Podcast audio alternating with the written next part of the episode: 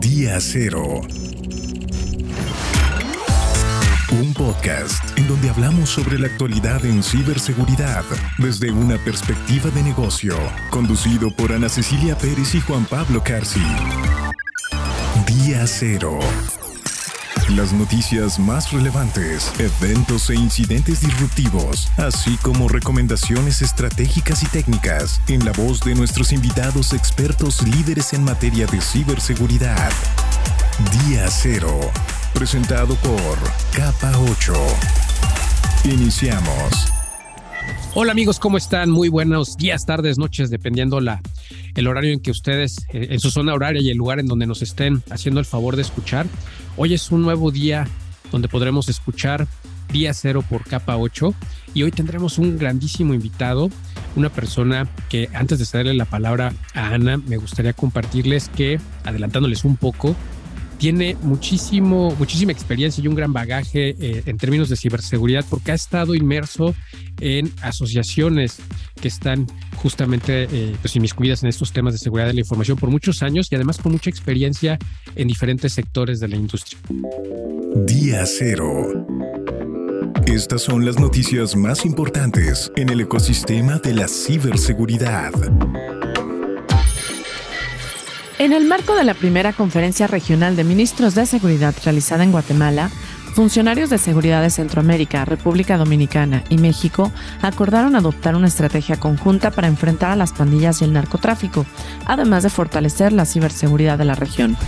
Por otro lado, después de que salieron a la luz la brecha de datos de buro de crédito, en donde se robaron datos e historial crediticio de decenas de miles de personas, la institución mexicana emitió un comunicado informando que se encontró en algunas redes sociales indicios que sugerían la oferta ilegal de información de personas físicas, que incluye algunos datos que coinciden con los que el buró administraba en 2016 y que habrían sido obtenidos de manera indebida. Para validar si los datos de ciudadanos han sido afectados, la institución puso a disposición del público un formulario de consulta en su sitio web. Se ha detectado la existencia de un exploit conocido como Shimmer, que esto significa Shading Hacking Instrument Makes Machine Enrollment Retreat, que tiene la capacidad de cancelar la inscripción de Chromebooks administradas por empresas y escuelas de las políticas administrativas establecidas en la consola de administración de Google. Google actualmente está trabajando para abordar este problema. Investigadores de SciFlow descubrieron vulnerabilidades que afectan a las estaciones de carga de vehículos eléctricos que podrían ser explotadas para causar denegación de servicio o incluso para poder engañarlas para que carguen los vehículos sin requerir un pago. Las vulnerabilidades se encuentran en el estándar Open Charge Point Protocol, también conocido como OCPP. A la conversación de Día Cero en las redes sociales de Capa 8 y visita capa8.com. Expertos que día a día diseñan y ejecutan estrategias en el mundo de la seguridad informática dan su voz en Día Cero. Nuestro invitado. Buen día a todos los que nos escuchan, los que nos acompañan este día en, otro episodio de Día Cero de Capa 8. Y como bien lo dijiste, tenemos el gusto de contar con un gran invitado, un muy buen amigo nuestro, al que le tenemos mucho cariño, pero además al que admiramos por su carrera profesional. Y me gustaría presentarlo. Él es Hugo Santamaría. Actualmente él se desempeña como Global Cybersecurity Director de Berry. Hugo, ¿cómo estás? Buen día. Hola Ana, Juan Pablo, muy buenos días, ¿cómo están? Muchas gracias por la invitación. Pues al contrario, gracias por aceptarla. Qué gusto que nos acompañes en este episodio en donde vamos a hablar de lo que siempre nos gusta hablar, de ciberseguridad y otros temas relacionados. Y, para empezar, a mí me gustaría que le platicaras a la audiencia y a todos aquellos que no te conocen, ¿quién es Hugo Santamaría? ¿Qué te gusta hacer? Eh, pues bueno, Em, bueno, en realidad tengo dos nombres. es Hugo Enrique. Usualmente me conocen más por Hugo. Digo, eso es algo también creo que em, es muy, muy poco platicado en ese aspecto. Em, me llamo Hugo Enrique, eh, soy originario de Ciudad de México, radico en Guadalajara ya desde hace cinco años. Y las cosas que más me gustan hacer hoy en día es, eh, pues bueno, soy un amante de los perritos, entonces eh, tengo cuatro perritos, me gusta mucho salir con mis perritos a pasear, jugar con ellos. Tengo realmente ya que son tres años que he estado viviendo esta experiencia con mis perritos y soy pues, fanático de estar tomando tiempo ahí con ellos, ¿no? También tengo otras, otros hobbies muy generales, me gustan los videojuegos, también me gusta estudiar mucho y andar en bicicleta, me, gusta muchísimo también, ¿no? Entonces, eh, pues bueno, tengo ahí bastantes eh, gustos diversos que podría decir que son temporales y he pasado a través de hobbies de en muchos aspectos, pero creo que hoy en día se centran más en los que acabo de mencionar. Ah, está súper, Genial. A ver cuándo nos podemos dar una buena rodada. Oye, Hugo, eh, ya en términos más profesionales, sabemos, como, como adelantaba Ana, que, estás trabajando en una organización que, que tiene eh, bueno, en ocasiones, eh, anticipándome un poco, nosotros como que visualizamos que el puesto de CISO o, o es muy claro, muy evidente que, encaja muy bien en organizaciones que sobre todo están reguladas, ¿no? El, clásico ejemplo es el tema financiero, las empresas o las organizaciones financieras. Sin embargo, tú estás actualmente colaborando en una organización pues no quiero decir sui eh, pero un poco lejana tal vez para las personas que estamos pues muy cercanas a la tecnología. ¿Nos puedes compartir un poquito sobre qué hace Berry, en, eh, en qué sector está y cómo funcionan, qué hacen actualmente? Sí, Berry actualmente ya, bueno, es una empresa que es una filial a una empresa en Estados Unidos que se llama Raider Affiliate Companies. Berrymex es una empresa que nos, dedicamos básicamente a cultivar eh, fresas, zarzamora, frambuesa y arándanos, ¿no? Somos una empresa que nos dedicamos 100% a estar cultivando este tipo de, coloquialmente que le llaman frutillas. Eh, y pues bueno, realmente la producción basada en este tipo de frutillas pues realmente conlleva muchos retos desde el punto de vista tecnológico, operacional y pues, regional, ¿no? Somos una empresa que está eh, ubicada en distintas regiones. Estamos, eh, bueno, tenemos oficinas en, en, México, en Estados Unidos, en Portugal, en Marruecos y en China. ¿no?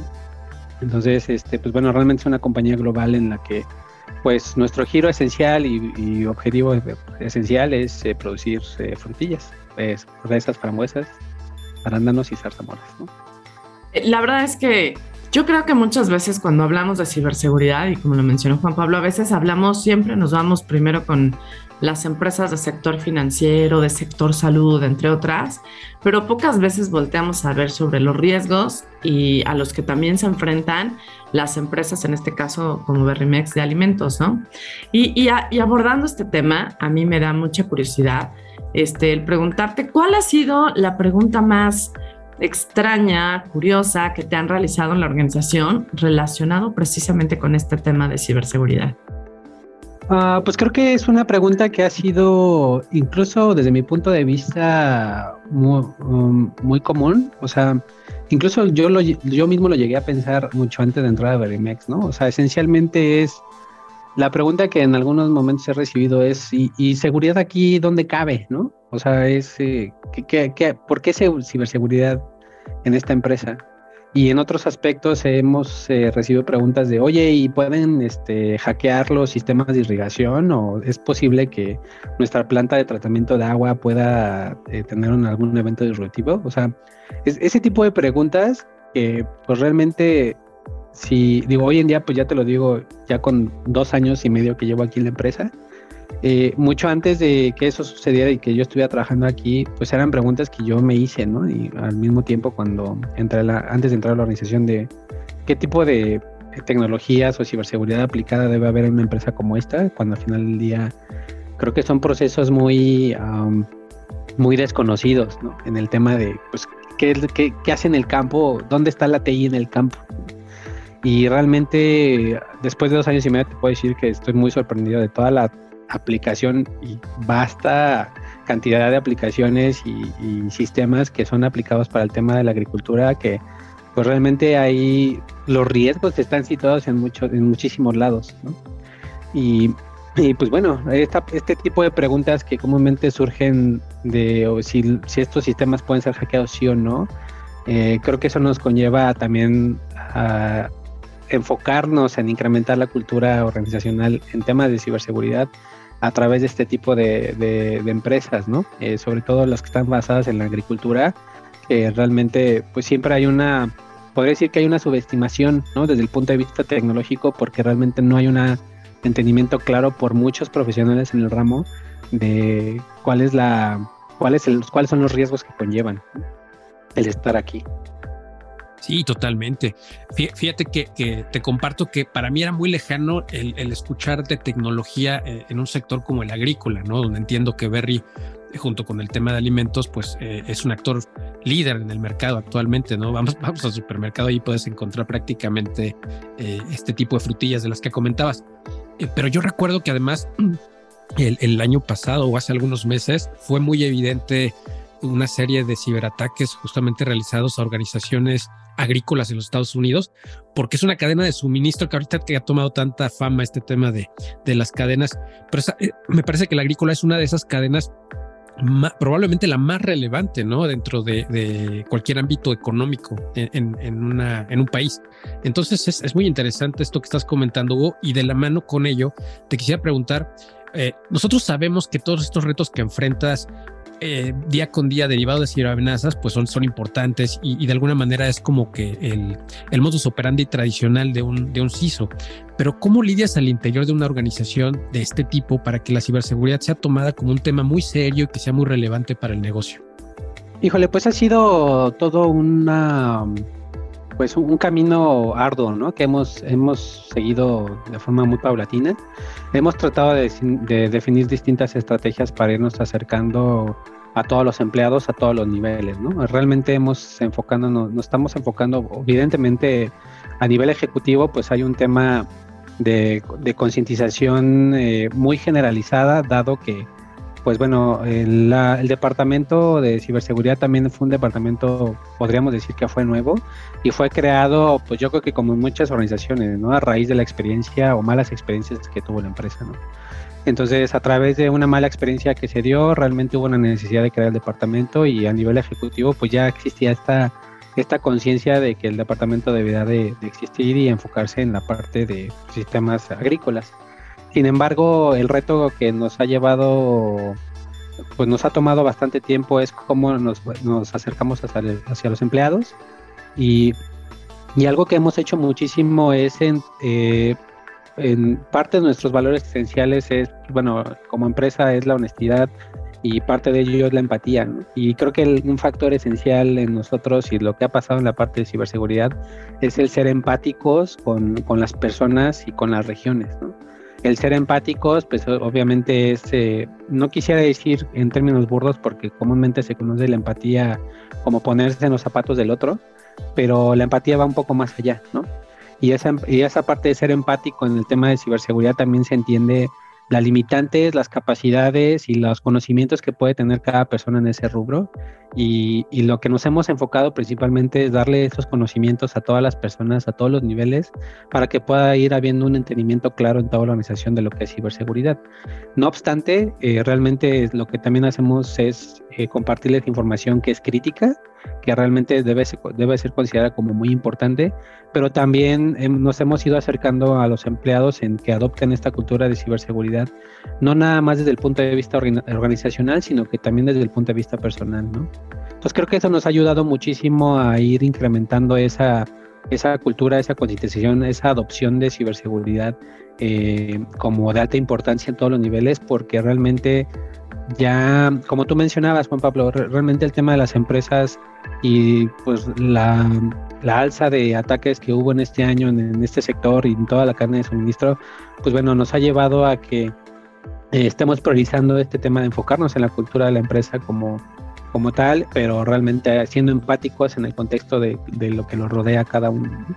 Y te doy un ejemplo muy, muy, muy, muy fácil, ¿no? Eh, hay gente en el campo que, al menos hablo aquí por mi país y en México, ¿no? Sabemos que muchas personas que trabajan en el campo, pues realmente no son personas que son, eh, muchas personas tienen limitantes desde el punto de vista tecnológico, ¿no? Y hay veces que el simple hecho de usar un celular puede ser complicado. Entonces, eh, hay que empezar desde ahí, ¿no? Y acercarnos primeramente de eh, cómo se usa un celular, por qué se usa y explicarles mano a mano y estar junto a ellos del por qué eh, tienen que estar protegiendo cierta información y cómo protegerla, ¿no? Y desde ahí viene, o sea, en muchos aspectos eh, de ir a la mano con cada uno de ellos, irnos acercando por zonas, por regiones y pues bueno, ir alzando esa concientización. Hoy en día pues bueno, no puedo decir que la, cultura pues, está al 100%, ¿no? Simplemente ha sido un trabajo bastante arduo que hemos eh, ido llevando a cabo, pero nos ha ayudado muchísimo a que la gente vaya comprando este tema de cultura, ¿no? Y, realmente hoy, hoy me agrada mucho decirles que hay gente en el campo que realmente ya está muy dispuesta a, si, incluso si es algo que no entiende, algo que no, que no sabe qué está sucediendo, eh, no los están reportando directamente, ¿no? Entonces posiblemente no, no lleguen a entender qué es lo que está pasando detrás, pero el simple hecho de saber que ellos eh, están detectando cosas que no para ellos son sospechosas, para nosotros ya es una es un ganar ganar, ¿no? Porque pues bueno, realmente ya podemos tener miles de ojos en la empresa que nos, van, nos pueden ayudar a determinar o a detectar qué es lo que está sucediendo en la organización desde el punto de vista tecnológico. Entonces, de esa forma en la que nos hemos ido acercando. Me encanta lo que comentas porque bien sabemos los tres que las estrategias de seguridad están basadas en tres pilares fundamentales, ¿no? Las personas, los procesos, la parte normativa, gobierno y la infraestructura. Y, existen hoy todavía muchas organizaciones que consideran que, que, la ciberseguridad es un tema de tecnología, se les olvida que es un tema de, de negocios, pero además se les olvida, y que me parece que es lo más grave, pues las personas que son finalmente quienes hacen que esos procesos tengan vida, ¿no? Y, cuando mencionas ahorita eh, la importancia de la cultura de seguridad de Remex, más la empatía al contexto, al perfil, a las capacidades y a las habilidades de cada uno de los colaboradores de, la empresa, me parece que es como la mejor combinación y, y, déjame decirte que eres de las pocas personas, si no es que la única que he escuchado hablar de ese tema, con esa combinación de hay que ser empáticos y, me encanta eso y me parece, me parece este, un tema muy bien, muy bien aterrizado. Y para continuar, eh, a mí me gustaría preguntarte, ¿cómo creas tu hoja de ruta de ciberseguridad en tu organización? Es decir, ¿está destinado a cumplir con normas? ¿Se adapta a tu arquitectura de TI, a algún otro tipo de estrategia? ¿Cómo creas esa ruta y esa estrategia de ciberseguridad? Sí, hoy en día nuestra ruta está basada, bueno, desde varios vectores o eh, puntos de vista, ¿no? Primeramente es ir adoptando cuáles son las tendencias o los riesgos eh, más latentes eh, en el año y cuáles son los las tendencias que están ah, pronosticadas para los años siguientes, ¿no?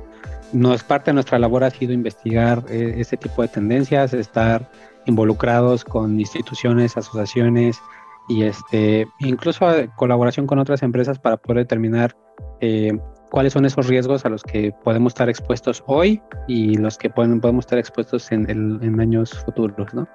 Y combinando esa parte de la visibilidad de los riesgos a nivel general, eh, también lo que hacemos es, eh, también nos alineamos a distintas a la identificación de distintos requerimientos legales o de cumplimiento. Muchos de ellos ahorita están basándonos, basados en temas de privacidad, que realmente pues estamos alineados hoy en día a un tema de, como somos una empresa global, pues estamos, estamos siendo sujetos a distintas regulaciones internacionales, ¿no?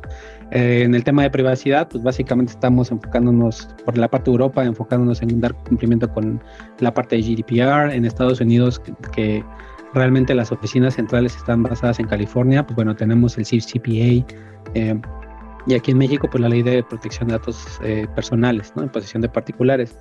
Realmente lo que hacemos es, eh, contemplando ese universo ahorita, al menos de esta parte de protección de información personal, son las regulaciones que tenemos identificadas y hemos ido trabajando poco a poco para poder este, eh, ir protegiendo esa, pues esa información de forma adecuada. Entonces, la, la combinatoria de aspectos regulatorios y de cumplimiento, la combinatoria de la parte de riesgos y hoy en día que ya tenemos una capacidad de hacer un autodiagnóstico, eh, esos autodiagnósticos los hacemos con, con self-assessments, con las pruebas de penetración que ya estamos haciendo de formas anuales y, este, y evaluaciones de controles de seguridad. Eh, pues bueno, realmente combinamos toda, todos esos elementos para poder determinar la estrategia pues, de los años siguientes. ¿no? Pues hoy en día me, me atrevo a decir que eh, con toda esa información y con toda esa investigación que hemos hecho, pues bueno, ya tenemos bastante claro la estrategia de seguridad, al menos para los siguientes tres años. ¿no? Anteriormente había ha habido un debate en el tema de, de, hace cuánto tiempo o por cuánto tiempo definir una estrategia. ¿no? Antes hablábamos de estrategias de 5 a 10 años. ¿no? Creo que hoy en día eh, un aspecto muy importante y lo que nos ha dejado de aprendizaje, en, al menos en el rubro de ciberseguridad, es que las estrategias pues realmente no te duran más de dos años, ¿no?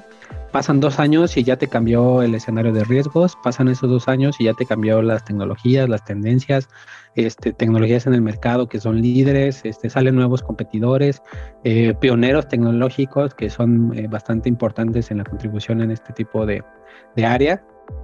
Y pues bueno, realmente ahorita las estrategias, pues ya, puedo decir que mi estrategia está basada en dos años ya no en más años, eh, porque simplemente parte de esas lecciones aprendidas es eh, hay que estarnos adaptando constantemente, ¿no?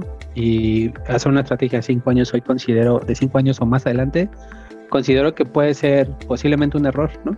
Porque el hecho de definir esa pauta a largo plazo ya no te da esa oportunidad de adaptarte a los cambios de negocio y a los cambios de, en términos de riesgos globales, ¿no? Que estamos sufriendo año con año o mes con mes.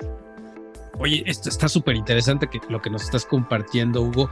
Eh, en primera instancia, y además me parece que es una lección muy interesante para las personas que están comenzando su jornada en, ciberseguridad o que están comenzando a, buscar profundizar en, temas de gestión.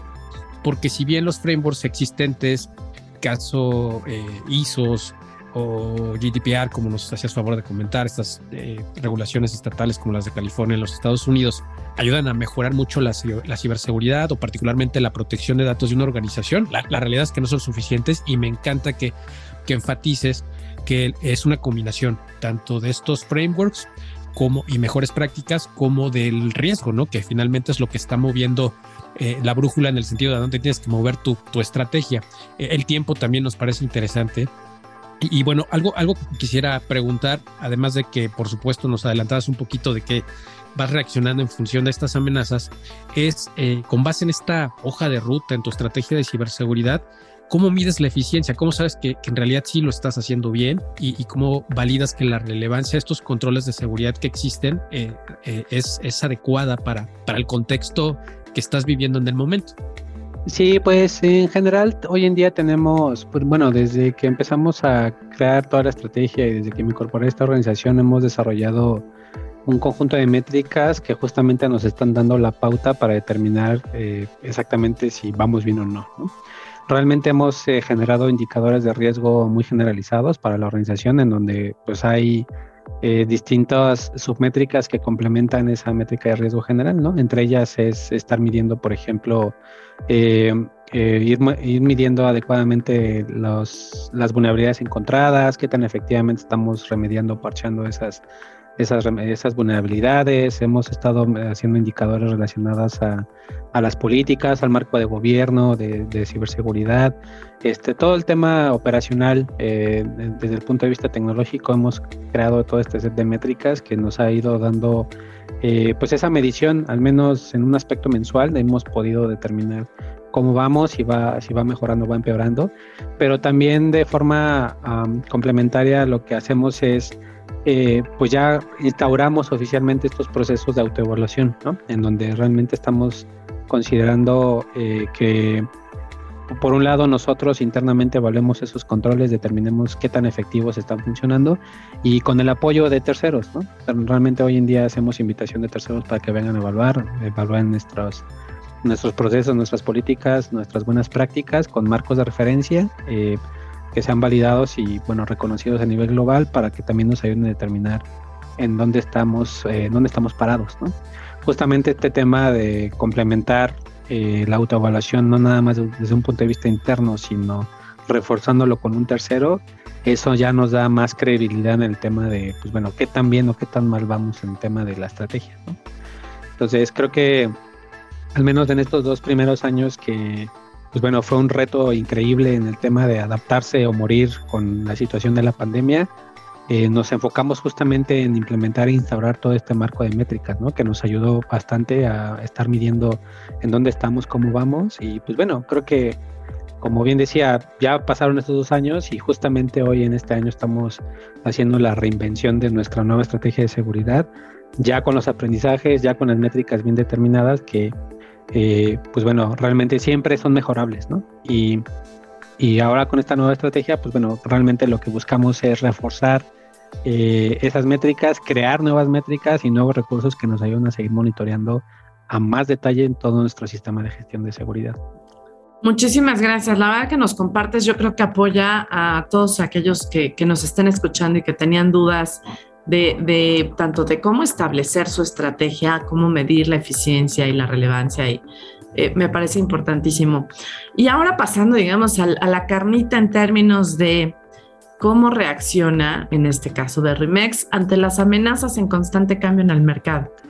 Pues bueno, realmente lo que, el cómo reaccionamos, a veces, o sea, el, ejemplo más claro yo creo que fue de lo que mencionaba Juan Pablo en, en julio, ¿no? Y en estos últimos meses en donde los ataques de ransomware, pues, bueno, fueron a la alza y fueron muy devastadores, sobre todo en este año. Realmente lo que hemos estado haciendo es ir monitoreando constantemente eh, a través de asociaciones, a través de alianzas, a través de eh, eh, inscripciones a distintos puntos de comunicación con otros equipos de respuesta a incidentes, etcétera. Hemos monitoreado muy de cerca cuáles son las amenazas que han ido pues, incrementándose en tema en tema tecnológico, ¿no? añadiendo eso con, comunicaciones o notificaciones en términos de ataques de día cero, este, vulnerabilidades recientes eh, o recién, vulnerabilidades recién descubiertas. Lo que hacemos es este, pues estar monitoreando constantemente esas notificaciones, esos avisos y realmente poniendo a evaluación desde el punto de vista o el contexto de riesgo eh, es que tan latente estamos nosotros a ese tipo de, o expuestos a ese tipo de riesgos. Y lo que hacemos es pues hacer un plan, un plan para eh, tratar ese riesgo de la forma adecuada, eh, de acuerdo con un plan de tratamiento de riesgos. Y este, pues bueno, determinamos realmente si vamos a, a, remediar esta situación, la vamos a evitar, podemos remediarla o podemos removerla o podemos transferirla. Y este, y pues así es como nos hemos ido adaptando con lo que ha salido o ha acontecido pues mes con mes, ¿no? Ya hasta me atrevo a decir que semana a semana, ¿no?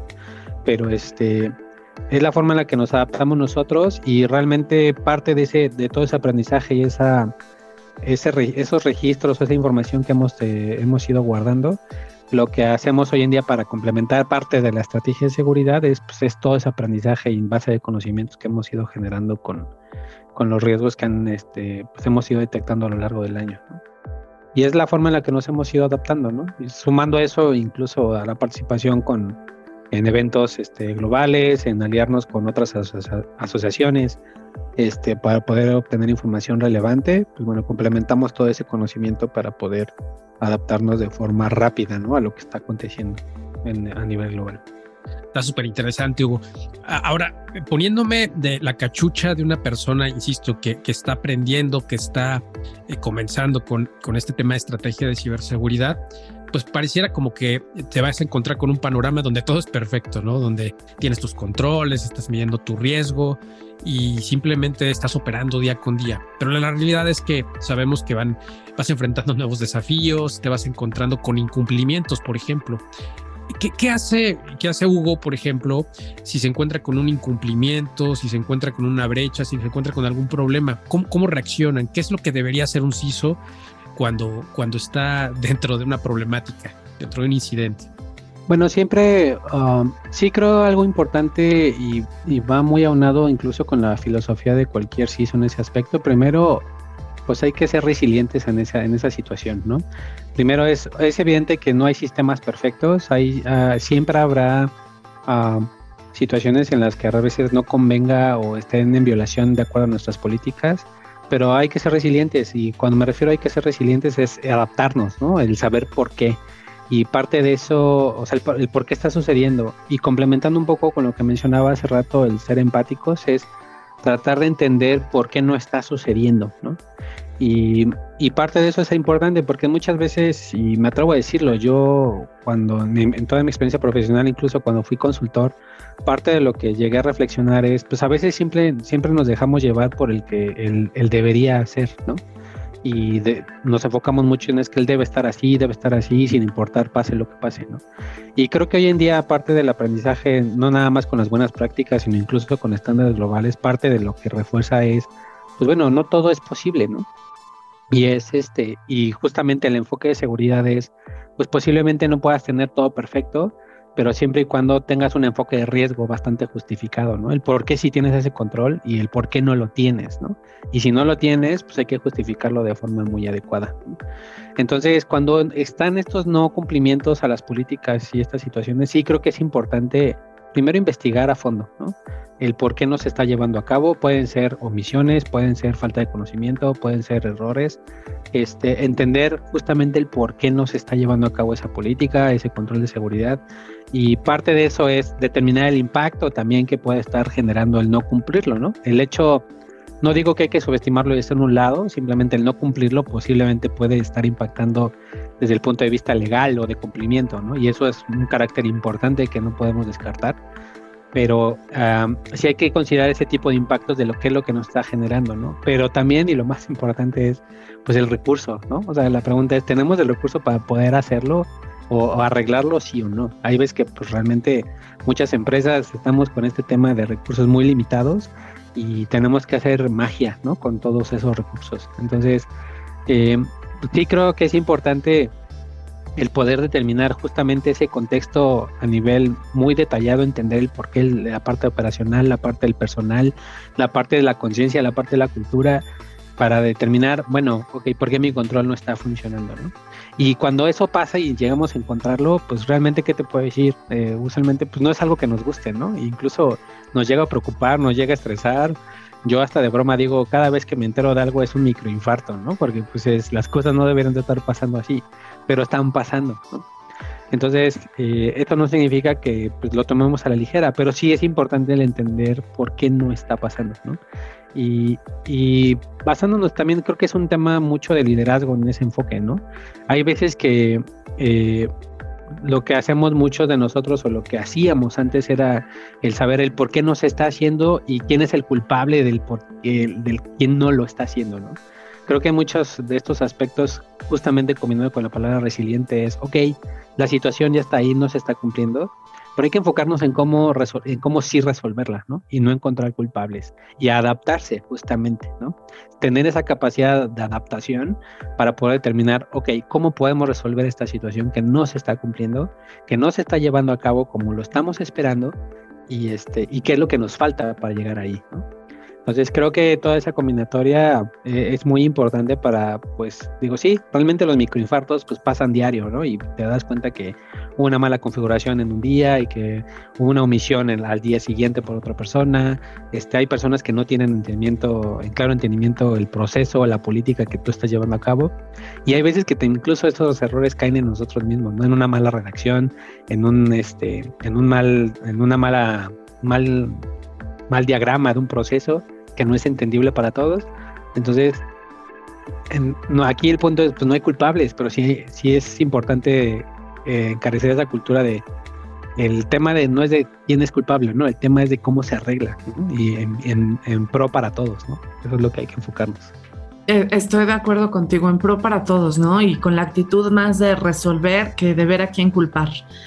Que eso pues es más fácil señalar que muchas veces poner manos a la obra y, en lugar de señalar a veces incluso la responsabilidad recae en todos, ¿no? De alguna o de otra manera, directa o indirectamente. Además, Ana, perdón, perdón la interrupción y la, pregunta, pero, pero me parece que es súper destacable lo que, lo que acaba de compartir Hugo.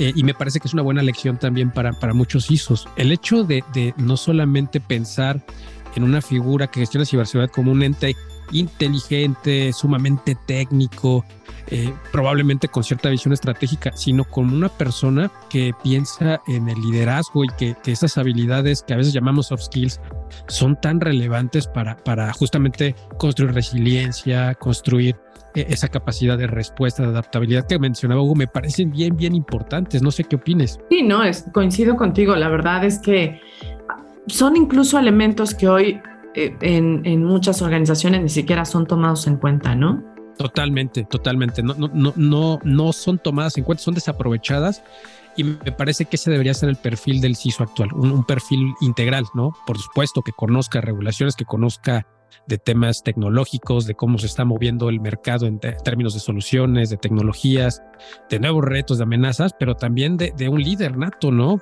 o si no eres un líder nato, una, una persona que deberá adquirir este tipo de habilidades pues justamente para reaccionar como, como Hugo lo mencionaba. La verdad es que me parecía muy, muy, perdón la interrupción, pero me, me parecía de verdad muy, muy destacable esto y, y, es una muy buena lección para, la, para justamente las personas que nos hacen favor de escuchar. Y hablando precisamente de estas características del CISO, ¿qué errores consideras que has cometido y has aprendido de ellos como con este rol que tienes como CISO? Híjole, pues eh, creo que de los primeros errores en, mi experiencia justamente es caer en ese, en ese círculo de la perfección, ¿no? hay veces cuando realmente caemos en esa filosofía del el deber ser, creo que parte del aprendizaje que nos ha llevado a todos como CISOs en algún momento es, eh, pues no todo puede ser perfecto, ¿no? Y es reconocer eh, en sí mismo que realmente pues eh, esa perfección pues no existe, aunque por más que tú quisieras, ¿no? Creo que de esos errores que a veces llegan a suceder es, pues bueno, pensar que tenemos todo el conocimiento y todas las habilidades y que las personas, asumir que las personas deberían de entenderlo y deberían de saber hablar lo que tú hablas. Creo que también eso es un error muy común de que los ISOs pues llega, llega, llega a pasar, ¿no? A muchos de nosotros. Entonces, eh, subestimar o malentender que la gente pues está teniendo esa capacidad de entendernos de la misma manera, creo que también es un error muy común que, que, me pasó, que llega, llega a suceder y también hay que, este, pues, como insisto, esta parte de la experiencia te lleva a ser empático en muchos aspectos, ¿no? Y, y son de los errores creo que son más comunes, el asumir que las personas este, pues entienden lo que uno, lo que de lo que uno está hablando, que entienden de lo que uno les está pidiendo y este y asumir esa, esa parte muy crucial, ¿no? Creo que otro de los eh, errores más comunes es pues también tratar de llevar toda la perfección o al mundo perfecto, al mundo ideal, ¿no? O sea, creo que definitivamente después de tantas, eh, de toda esta experiencia, tantos ataques, tantas noticias, eh, pues las grandes empresas, ¿no? Las más famosas. Hemos, hemos ido leyendo poco a poco cómo han ido cayendo han sido víctimas de un ataque y que han sido con ejemplos muy burdos, ¿no? Muy, o los orígenes han sido muy, pues hasta podría ser increíble o de broma, pero realmente ese es la, el contexto real de lo que eh, una falta de conocimiento, un, un, error, un, este, una omisión, pues puede llevar y sabes que no puedes eh, estar ahí omnipresente para todos, ¿no? Entonces sí creo que eh, es importante generar alianzas, alianzas muy importantes dentro de la empresa, hacer un networking eh, excepcional en todas las áreas para que vayas teniendo un apoyo clave, no nada más con los de arriba, sino también con los de abajo. Y porque realmente aquí, como bien hemos, hemos dicho en muchos aspectos, en, cursos, en, en, pláticas, ¿no? Donde siempre pregonamos que el eslabón más débil es, la, es el factor humano, ¿no? Pero evidentemente en una organización, pues el factor humano está en todos lados y a todos los niveles, ¿no? Está tanto a nivel ejecutivo como a nivel operacional y los demás abajo. Entonces, aquí el tema es, este, pues cómo nos enfocamos en todos lados y, y sí es importante que podamos establecer estrategias que ayuden a mejorar esa comunicación, ese networking y generar alianzas muy profundas, ¿no? Para que realmente sea un apoyo muy importante para el CISO, para que esto se lleve a cabo. Uy, Hugo, acabas de, dar, yo creo que en el, eh, eh, justo en el punto que, le duele a, gente, a muchas organizaciones, que, es el tema de, la perfección, ¿no? el idealismo eh, de, que una organización debe funcionar tal cual sobre procesos. Pero pues es justo esto que estabas platicando durante toda la charla, ¿no? La construcción de, de tu estrategia, el identificar que eso es simplemente tu día a día, pero te vas a encontrar con retos, te vas a encontrar con, con situaciones como las que platicábamos hace un momento, ¿no? Como, como temas de, de, faltar tal vez a una política, de encontrar una brecha. Y, y, el tema es eso, eso es lo importante, el saber cómo tienes que manejarte en una situación así y además eh, haciendo este tipo de, de, relacionamiento al interior que te ayudará mucho a apalancar la estrategia, ¿no? En una organización colaboramos, interactuamos, formamos parte de un ente mucho más grande, mucho más importante. Si queremos resolver las cosas por nosotros mismos, no va a funcionar, ¿no? E, es, muy destacable lo, que comentas. Y estamos llegando ya prácticamente al, al final de la charla, luego te queremos agradecer muchísimo, pero no nos quisiéramos ir sin preguntarte ¿Qué le recomendarías a un CIS, un profesional, pues que está a cargo de la ciberseguridad en la organización, cuando ingresa a su nueva chamba? Es su primer día de trabajo, le dicen, bienvenido, aquí están las llaves del auto, ¿qué, le recomendarías? ¿Qué, ¿Qué, debe de hacer en sus siguientes 30, 60, 90 días? Eh, es, bueno, ese es un... Siempre que me hacen esa pregunta, a veces trato de referirme hacia qué me diría yo hacia mi propio pasado, ¿no? Y lo primero que me diría y le contestaría, y le diría a muchos ISOs es, primero es no entrar en pánico, porque justamente parte de lo que como nos llega a suceder en un primer día, pues es ir entendiendo la empresa y, y como bien platicamos hace rato, ¿no? El, ir encontrando que hay cosas que no están en cumplimiento, el, ir encontrando que las cosas no están bien, que no se están administrando de forma perfecta, este, pues nos lleva a entrar un tema, un tema de estrés inmediato, ¿no? Eh, en, en, el primer día ¿eh? pues es, muy, es muy fácil entrar en ese círculo. Sin embargo, lo primero que les recomiendo es no entrar en pánico, ¿no? O sea, simplemente es, bueno, ya estar, ya están en una organización, ya están ahí y pues bueno, la idea del que estén ahí es que pues mejore toda esa postura, ¿no? no podemos entrar asumiendo que todo está trabajando perfectamente y está siendo controlado de forma adecuada. Es eh, justamente para eso estamos ahí nosotros, ¿no? Para ser habilitadores y facilitadores en, ese rubro, en el tema operacional, en el tema tecnológico, en el tema ejecutivo. Entonces, primero es, pues, eh, no entrar en pánico. Segundo, eh, el segundo consejo que les doy es, pues, realmente entender el contexto de la organización, ¿no? Saber es muy importante saber a qué se dedican, o sea, cómo lo hacen, ¿no? Y hay algo que sí son preguntas muy básicas que, que yo les diría que entiendan cómo es que la empresa genera el dinero, ¿no? Eh, creo que al final del día, una vez que llegan a entender efectivamente o a forma muy general cómo la empresa hace el dinero, creo que van a dar un buen paso para determinar, bueno, por dónde comenzar y dónde enfocar su estrategia de seguridad.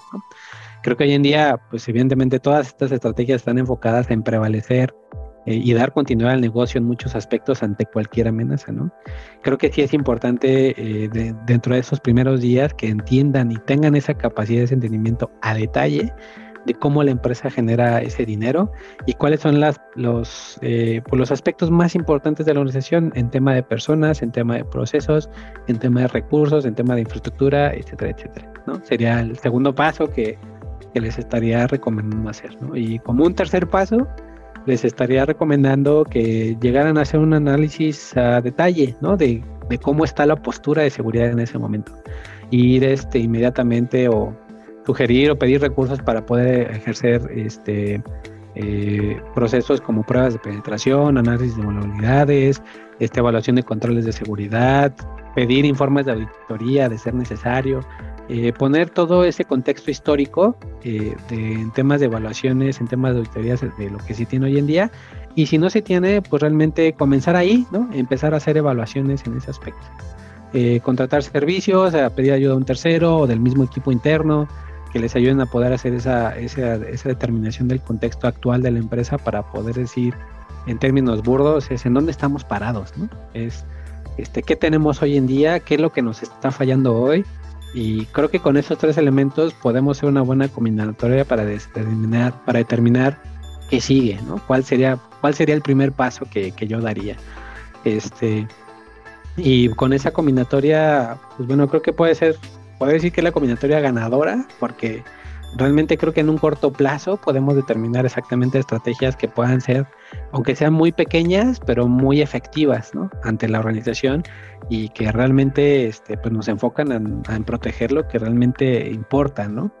Y creo que parte de las quejas generales que tenemos como CISOs es, pues es que las organizaciones no le prestan atención suficiente, no nos asignan los recursos adecuados, no tenemos el presupuesto para poder hacerlo. Pues creo que justamente por todos esos retos que tienen cada uno como CISO, creo que con estos tres pasos sencillos yo podría decirles, bueno, tal vez no tendrás todo el dinero, no tendrás todo el recurso, pero ya tendrás, ya tienes el entendimiento y sabes dónde estás, ¿no? Entonces, pues puedes dar tus primeros pasos para poder eh, dar una protección efectiva a lo que realmente importa. ¿no? Y tal vez no necesitas inversiones millonarias ¿no? en ese momento, eh, que es el estado deseado. Todos quisiéramos tener una cantidad de recursos pues, grandísimo para poder invertir en temas de seguridad, pero sí creo que esta, esto que le llamamos los quick wins, eh, el enfocarnos en estos tres pasos tan sencillos pueden ser muy valiosos para la organización e incluso para cada uno como CISO, ¿no? Este, ir eh, relacionándose, entendiendo la empresa, eh, generar aliados, eh, trabajar un buen networking con, con, cada área y, este, y eso nos va a llevar a tener estos quick wins muy generales. Gracias, Hugo. Eh, de verdad me parece que ha sido súper valioso. Ojalá que, que, mucha esta información estamos seguros que está aportando valor a la audiencia, que nos están escuchando, como decía Juan Pablo, aquellos que están incursionando o aquellos que a lo mejor ya, ya llevan un caminito andado, pero siempre es bueno escuchar las experiencias y las retroalimentaciones que otras personas han tenido, han vivido. Y además algo que me gustaría añadir y que se me pasó comentar al principio, es que Hugo además es presidente del capítulo Guadalajara de la ISACA, este organismo internacional que emite certificaciones eh, de alto renombre y, creo que también por ahí has hecho un muy buen trabajo en términos de eventos, de capacitaciones, etcétera. Y no me resta más, Hugo, que agradecerte muchísimo tu tiempo, agradecerte la confianza para participar en esta entrevista de Día Cero y dejar la puerta abierta, incluso comprometerte, si me lo permites, para que más adelante podamos hacer una segunda entrevista de nuevas experiencias, de nuevos, nuevos retos a los que te has enfrentado y que pudiéramos compartir con, con la audiencia. Sí, Ana, con mucho gusto, cuenta con ello. Eh, yo, no, lo veo como un compromiso, siempre es algo que me ha gustado mucho. Este, cuenten, cuenten conmigo en esa situación para eventos futuros, no, no tengo ningún problema. Y pues bueno, les agradezco a ti, Ana, y a Juan Pablo por, por la invitación para, para este día de entrevista, que realmente, eh, o sea, siempre ha sido de mucho interés el el poder compartir o, eh, esa palabra hacia todos, ¿no? Y decir, bueno, ¿cómo, cómo están los demás ISOs? Porque creo que en muchos aspectos hay veces que somos, eh, no tenemos mucho, mucho poder de palabra en esa situación, ¿no? Hay, hay yo creo que muchos ISOs que justamente prefieren eh, o no tienen esa forma de poder compartir esas experiencias y hay veces que pues me ha tocado escuchar de algunos que son andan muy perdidos, ¿no? Y, no saben ni por dónde empezar y, se sienten abrumados. Entonces, creo que hoy más que nunca, sobre todo por todas las lecciones de este año, creo que es muy importante que ustedes sigan eh, continuando con esta ardua labor de, de poder este, generar este tipo de, podcast o esta parte de generar este, esta información y compartirla hacia todos, sobre todo para entendimiento y conocimiento de los demás. ¿no? O sea, creo que ah, ahora sí yo diría, podría agregar otra sección que se llama lo que callamos los ISOs, ¿no? Pero, este... Comprada. Pero sí realmente hay muchas cosas... hay muchas cosas que están muy interesantes aquí y que, pues bueno, yo con mucho gusto voy a poder, eh, participando con ustedes en un futuro y pues bueno, les agradezco de antemano la invitación. Creo que es muy buen esfuerzo lo que, este, una gran campaña y un gran esfuerzo que están haciendo ustedes para que esto llegue al alcance de muchos ISOs y profesionales de, tecnologías de la información. Y pues bueno, confío mucho en que esta información y todos estos eventos que se están generando por parte de ustedes, pues bueno, van a tener un impacto muy importante, ¿no? tal vez no en un corto plazo, pero sí creo que van a desarrollar a futuro muy buenos profesionales de ciberseguridad, este, bueno, en, años posteriores. Pues les agradezco mucho a, ambos por la invitación y pues bueno, realmente aquí dejo la puerta abierta para cuando quieran platicar de, otra, de otro tema, pues bueno, con mucho gusto estaremos aquí. Muchísimas gracias, Hugo. Juan Pablo, muchísimas gracias por esta este nuevo episodio de Día Cero. Muchas gracias, Ana. Muchas gracias, Hugo. Ha sido un placer. No sabes qué, qué aleccionadora charla y además me parece que para generar muchas reflexiones para las personas. Me encantó lo de la, charla. Créeme que ya te compramos la sección y la vamos a inaugurar con las siguientes charlas para, con, los ISOs. Muchísimas gracias, Hugo. Un abrazo. No hay de qué, Juan Pablo y Ana. Muchísimas gracias y pues cuídense mucho. Gracias. Capa 8 presentó Día Cero. La actualidad en ciberseguridad desde una perspectiva de negocio. Te esperamos en la siguiente emisión. Todos los derechos reservados.